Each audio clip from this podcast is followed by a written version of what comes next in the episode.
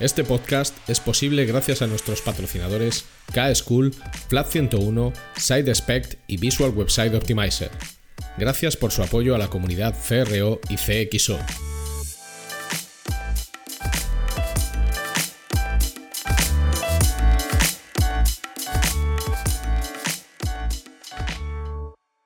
Mi nombre es Ricardo Tallar y estás escuchando CRO Café en español el podcast de referencia en CRO y CXO, donde hablamos con profesionales digitales de todos los rincones del planeta sobre nuestro trabajo, con el objetivo de compartir, entretener y aprender.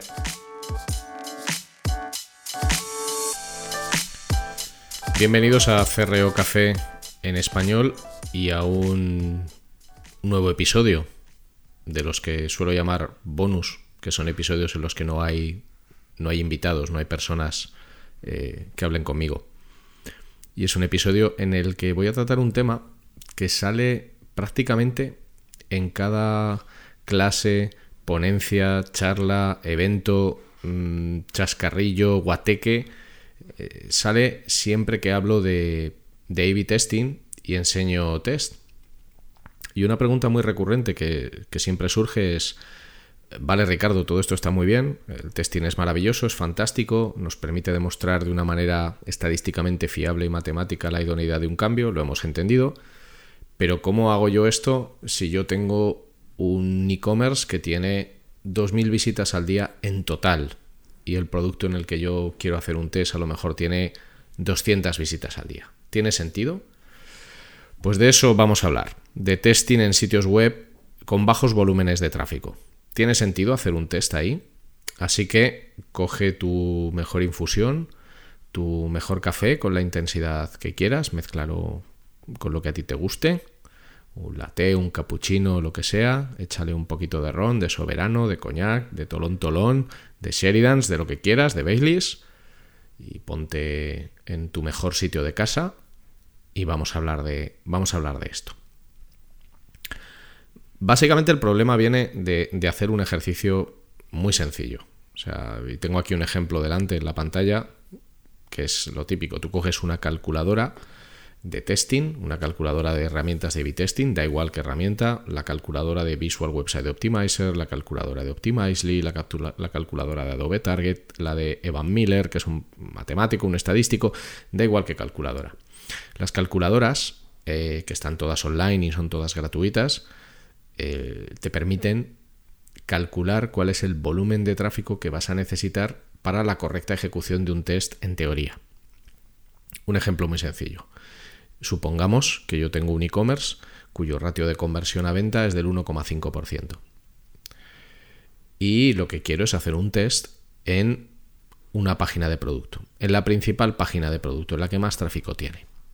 Porque quiero hacer una serie de cambios en la forma en la que yo presento o cuento el producto con un objetivo de mejorar ese ratio de conversión. Entonces yo introduzco, por ejemplo, en la calculadora de Optimizely se te piden eh, dos datos realmente.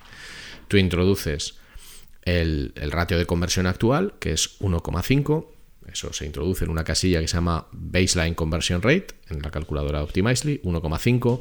Luego introduces el mínimo efecto detectable, lo que se llama MDE, que por defecto viene marcado al 20%, que es, digamos, la mejora mínima que tú quieres demostrar con fiabilidad. Es decir, si yo marco el 20% en un 1,5%, lo que estoy diciendo es que quiero detectar con mucha fiabilidad una mejora mínima del 1,8%, pasar del 1,5% de conversión al 1,8% de conversión.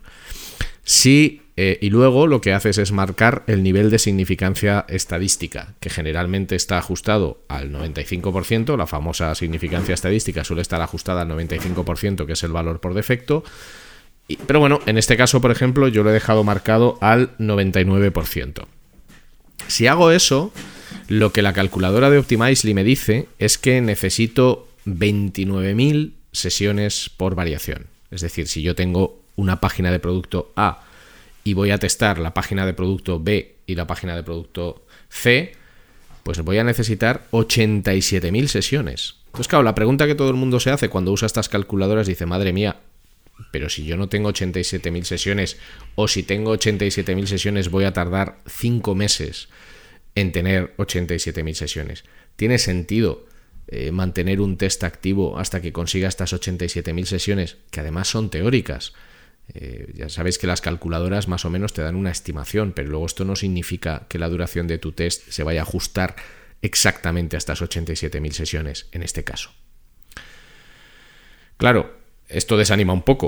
O sea, tú tienes eh, tu e-commerce, estás eh, plenamente convencido de que lo estás haciendo bien, quieres hacer test porque quieres mejorar, porque tu objetivo es mejorar y dar el mejor servicio a tus clientes y te encuentras con que si quieres hacer un, A-B test, pues necesitas 87.000 sesiones, que lo mejor es el tráfico que tiene todo tu sitio web a lo largo de seis meses.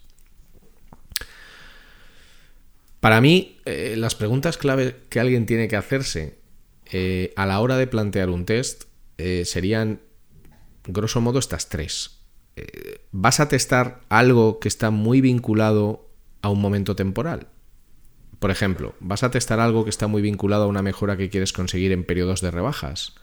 Algo muy vinculado a una promoción específica porque ahora vas a vender un producto o un servicio con un descuento de un 50% algo que está vinculado a una necesidad muy concreta, como por ejemplo puede ser comprar moda baño porque llega el verano y esa necesidad solo va a existir en ese momento, o comprar disfraces que solo se va a hacer en carnaval. Si la respuesta es sí, si lo que tú necesitas es testar algo de cara a introducir una mejora que vas a utilizar eh, para momentos muy concretos o promociones muy específicas, entonces no te molestes en hacer un test si no tienes ese volumen de tráfico en espacios de tiempo muy cortos. Es decir, si no tienes un grandísimo proyecto que genere muchísimo tráfico a determinadas landings o productos, entonces no, no te molestes, ¿vale? Pero no lo tomemos como un no rígido. Luego veremos por qué. Segunda cuestión. El objetivo del test que vas a hacer es demostrar sí o sí que el cambio que quieres hacer eh, hay que hacerlo, es idóneo y es recomendable, o lo que quieres es aprender.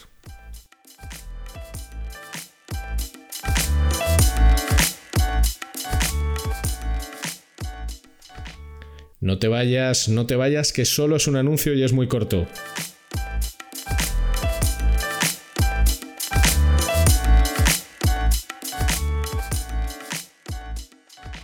Si necesitas ayuda profesional para mejorar la conversión de tu negocio digital, tu mejor opción es contar con Flat 101. En Flat 101 somos especialistas en el diseño, desarrollo y optimización de servicios y productos digitales y podemos darte soporte en todas las áreas técnicas que intervienen en la conversión. Más de 15 años de experiencia profesional en más de 500 proyectos de conversión para multinacionales y startups a tu servicio, con el mejor equipo de profesionales CRO que vas a encontrar. El resultado nos importa y el cómo conseguirlo también. En Flat 101 estamos listos para ayudarte.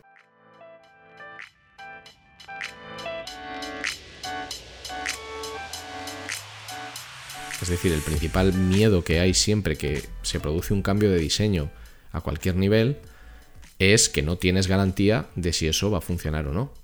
No la tienes. O sea, tú haces un cambio y precisamente un test es una herramienta que te demuestra con números la idoneidad o no de ese cambio.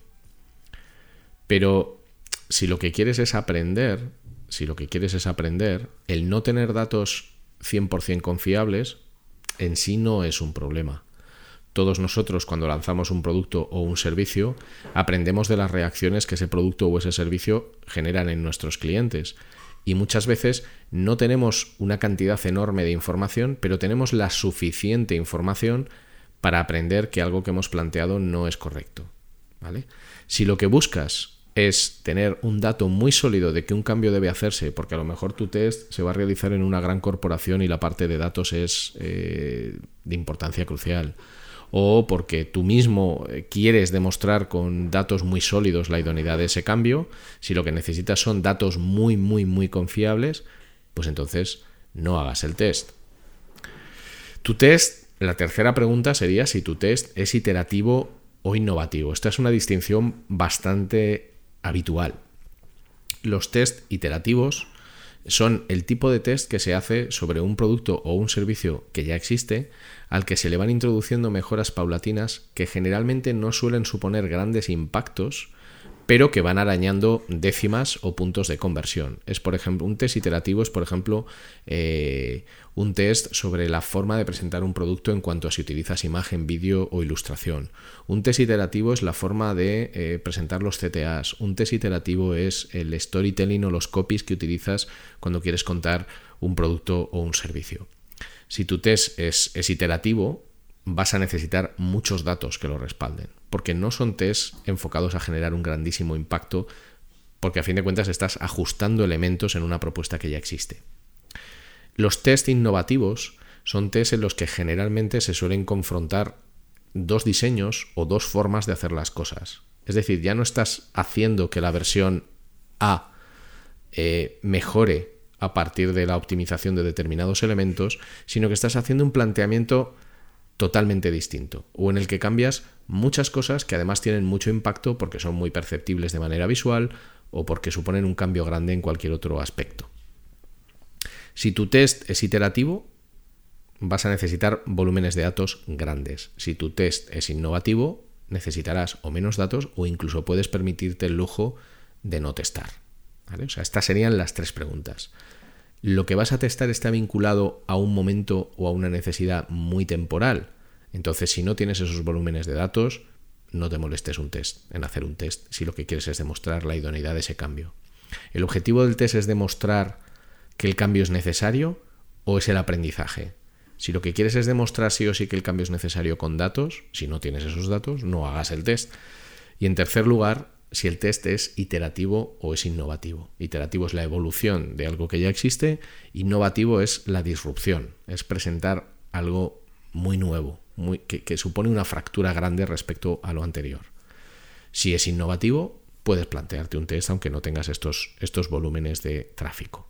Por ejemplo, os voy a contar un, escenario habitual, un test real, ¿vale? No lo podéis ver porque evidentemente esto es un podcast y, no, tenemos, eh, y no tenemos imagen, pero os lo voy a contar, ¿vale? Esto es eh, un, test realizado en un sitio web cuyo objetivo, cuyo objetivo es generar leads, ¿vale? Pues por ejemplo, eh, los servicios profesionales, ¿no? Una consultora que lo que quiere es generar un lead o un servicio que puede ser eh, formación, arquitectura, ingeniería, eh, una clínica. El objetivo al final es que tú vayas a una página de producto, mi propuesta te convenza y como mi propuesta te convence me dejas un lead, me dejas un formulario de contacto, ¿vale? En este caso, en este, en este test que yo tengo, que yo tengo delante, hay eh, tres objetivos. Hay tres objetivos. Entonces, el principal es el envío del formulario. Eh, lo que se ha hecho en la página de uno de los productos principales es realizar una serie de modificaciones iterativas, es decir, no estamos planteando algo radicalmente distinto, sino que estamos modificando una serie de cosas para valorar si conseguimos generar eh, una mayor proporción de leads. ¿vale? Este test ha durado 20 días. En 20 días se ha testado una versión original y una variante. En 20 días de la versión original y de la variante se han recogido 10.075 sesiones. O sea, no estamos hablando de un sitio, o sea, no sé para las personas que estéis escuchando esto, pero 10.000 sesiones en 20 días en, en, en, un site eh, relativamente pequeño, son 500 sesiones al día, en un site relativamente pequeño, 500 sesiones al día en un producto, pues hombre, no está nada mal. Bueno, eh, la versión original ha recibido 5.100 sesiones, esto se ha hecho con Optimize. La versión alternativa, la variante 1, ha recibido 4.975. 26 conversiones contra 33 conversiones. Es decir, la original convierte a lead al 0.51, la alternativa convierte a lead al 0.66. ¿Qué sucede? Bueno, aquí no tienes eh, significancia estadística. Ya sabéis cómo presenta los resultados Optimize en este caso, la probabilidad de obtener el mejor resultado, lo que equivaldría a la significancia estadística, es solo, entre comillas, del 84% para la variante 1. Y la mejora modelizada, la mejora que se podría esperar respecto al ratio de conversión original, está entre el menos 30% y un 216%. En resumen, necesitaríamos más datos. Pero este test, como además en este servicio en concreto es una necesidad acotada al tiempo, no puedo tenerlo activo días y días y días.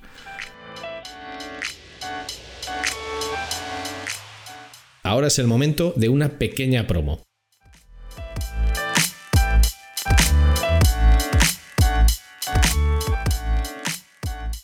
SideSpec te ofrece una solución única a nivel mundial en el campo del testing AB, la personalización y la recomendación para tus usuarios. SideSpec funciona de forma server-side, sin necesidad de scripts de ningún tipo, lo que garantiza un rendimiento óptimo. La solución de SideSpec elimina retrasos y la posibilidad de cualquier efecto flickering. Y esta aproximación también garantiza que la actual y las futuras reglas de seguridad de cualquier navegador como ITP y ETP no impactarán en tus experimentos. Para más información, visita sidespect.com.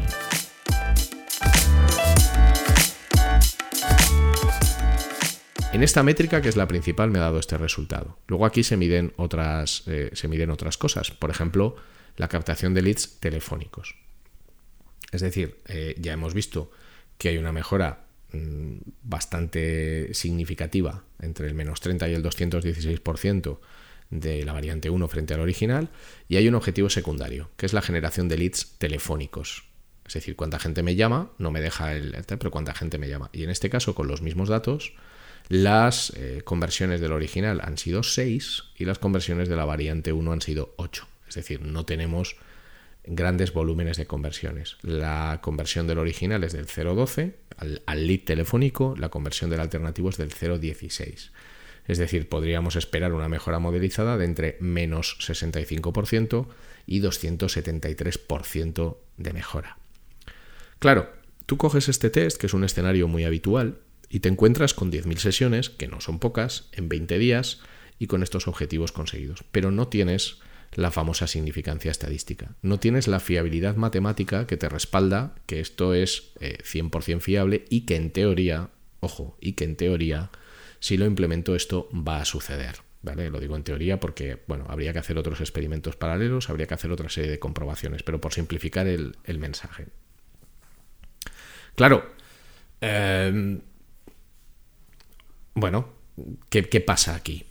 ¿Qué, hacemos con este test? Porque en realidad no tengo significancia estadística, pero sí que tengo un volumen de información interesante que me demuestra que los cambios que he planteado eh, han funcionado.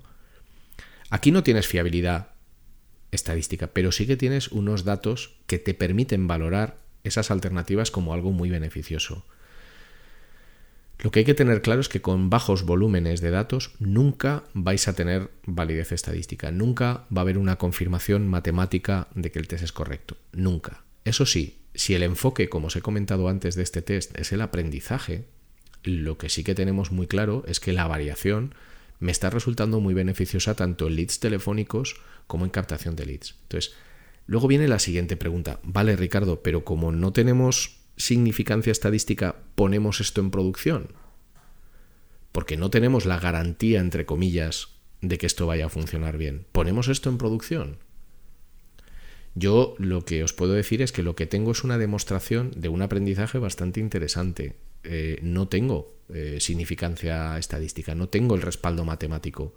Pero yo, si fuera mi negocio en este caso, yo sí lo implementaría, siendo consciente, y este es el verdadero problema, de que esto no es una garantía de éxito, no es una garantía de éxito, es un aprendizaje. Si tú lanzas o si tú creas un producto y se lo enseñas a 100 personas, solo a 100 personas, tú quieres vendérselo a millones, pero tu producto se lo enseñas a 100, y de las 100, 95 u 80 te dicen que les encanta, tú te vas a arriesgar, pero que 80 personas de 100 te digan que tu producto les gusta no significa que les vaya a gustar a dos millones de personas. Esto es lo que hay que entender. Este tipo de test, como el que os acabo de contar, te sirven para aprender, para tener una pista, para tener un indicio de hacia dónde tendrías que ir, pero no son una garantía. El problema viene de que muchas personas quieren una garantía partiendo del test y eso sin fiabilidad matemática no es posible. ¿Cómo os podéis orientar para, testar con bajos niveles de tráfico? Bueno, yo lo haría en este orden. Yo no tengo grandes volúmenes de tráfico, entonces, mm, bueno, eh, ¿cómo, planteo un test aquí? ¿O cómo, ¿O cómo planteo un cambio? Bueno, yo en primer lugar me dejaría guiar por los principios universales de diseño, que son muchos y muy extensos. William Lidwell tiene un libro fantástico que los recopila, del que yo soy muy fan y hablo continuamente. Y ahí hay muchos principios universales del diseño, como el principio von Restorff, el efecto Veblen, eh, la paradoja de la elección, eh, la ley de Hick-Hyman, el principio de Pareto, principios universales de diseño básicos que no se cumplen en muchísimos productos y servicios digitales que utilizamos todos los días. ¿No lo cumples? Bueno, pues esfuérzate en cumplirlo y ahí ya tienes un test. Luego, el segundo lugar, todo lo que tiene que ver con behavioral economics, con persuasión, con economía conductual. El uso de los, de los NUTS y del debiasing, eh, nudges y debiasing en, en, español. El uso de los heurísticos y de los sesgos eh, cognitivos. El, sesgo del presente, el coste hundido, el anclaje, eh, son técnicas que se pueden utilizar de una manera bastante sencilla, y que os pueden permitir conseguir mejoras importantes. Si usas o no usas esos heurísticos y sesgos cognitivos, ya tienes un campo de testing interesante.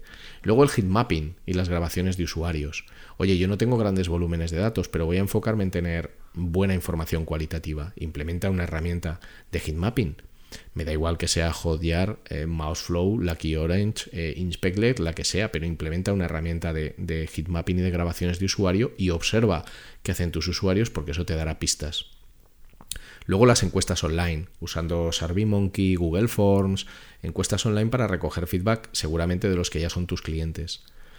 Y luego eh, toda la capa de user testing, de UX research y de investigación, donde una vez más no tienes eh, significancia estadística, no tienes fiabilidad matemática, pero tienes información bastante rica.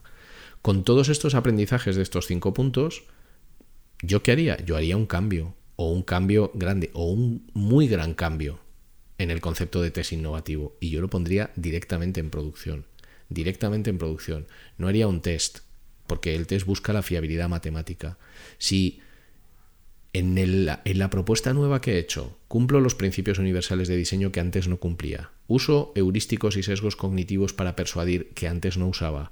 Me baso en los cambios en lo que he visto usando heatmapping, lo que he recogido en encuestas online y lo que he podido investigar en dos test de usuarios de guerrilla. Lanza ya eso a producción. Lo que tienes que hacer es marcar la fecha en la que lo has lanzado y a partir de ese momento empezar a medir resultados en realidad no es un test, porque no tienes un grupo de control y unas variaciones. Has hecho un cambio contra la totalidad. Pero a partir de ese cambio empieza a medir qué ha sucedido a raíz de ese cambio. Estoy igual, estoy mejor y por supuesto dale un tiempo. No pretendamos que un cambio mágicamente genere efectos en el, en el día 1.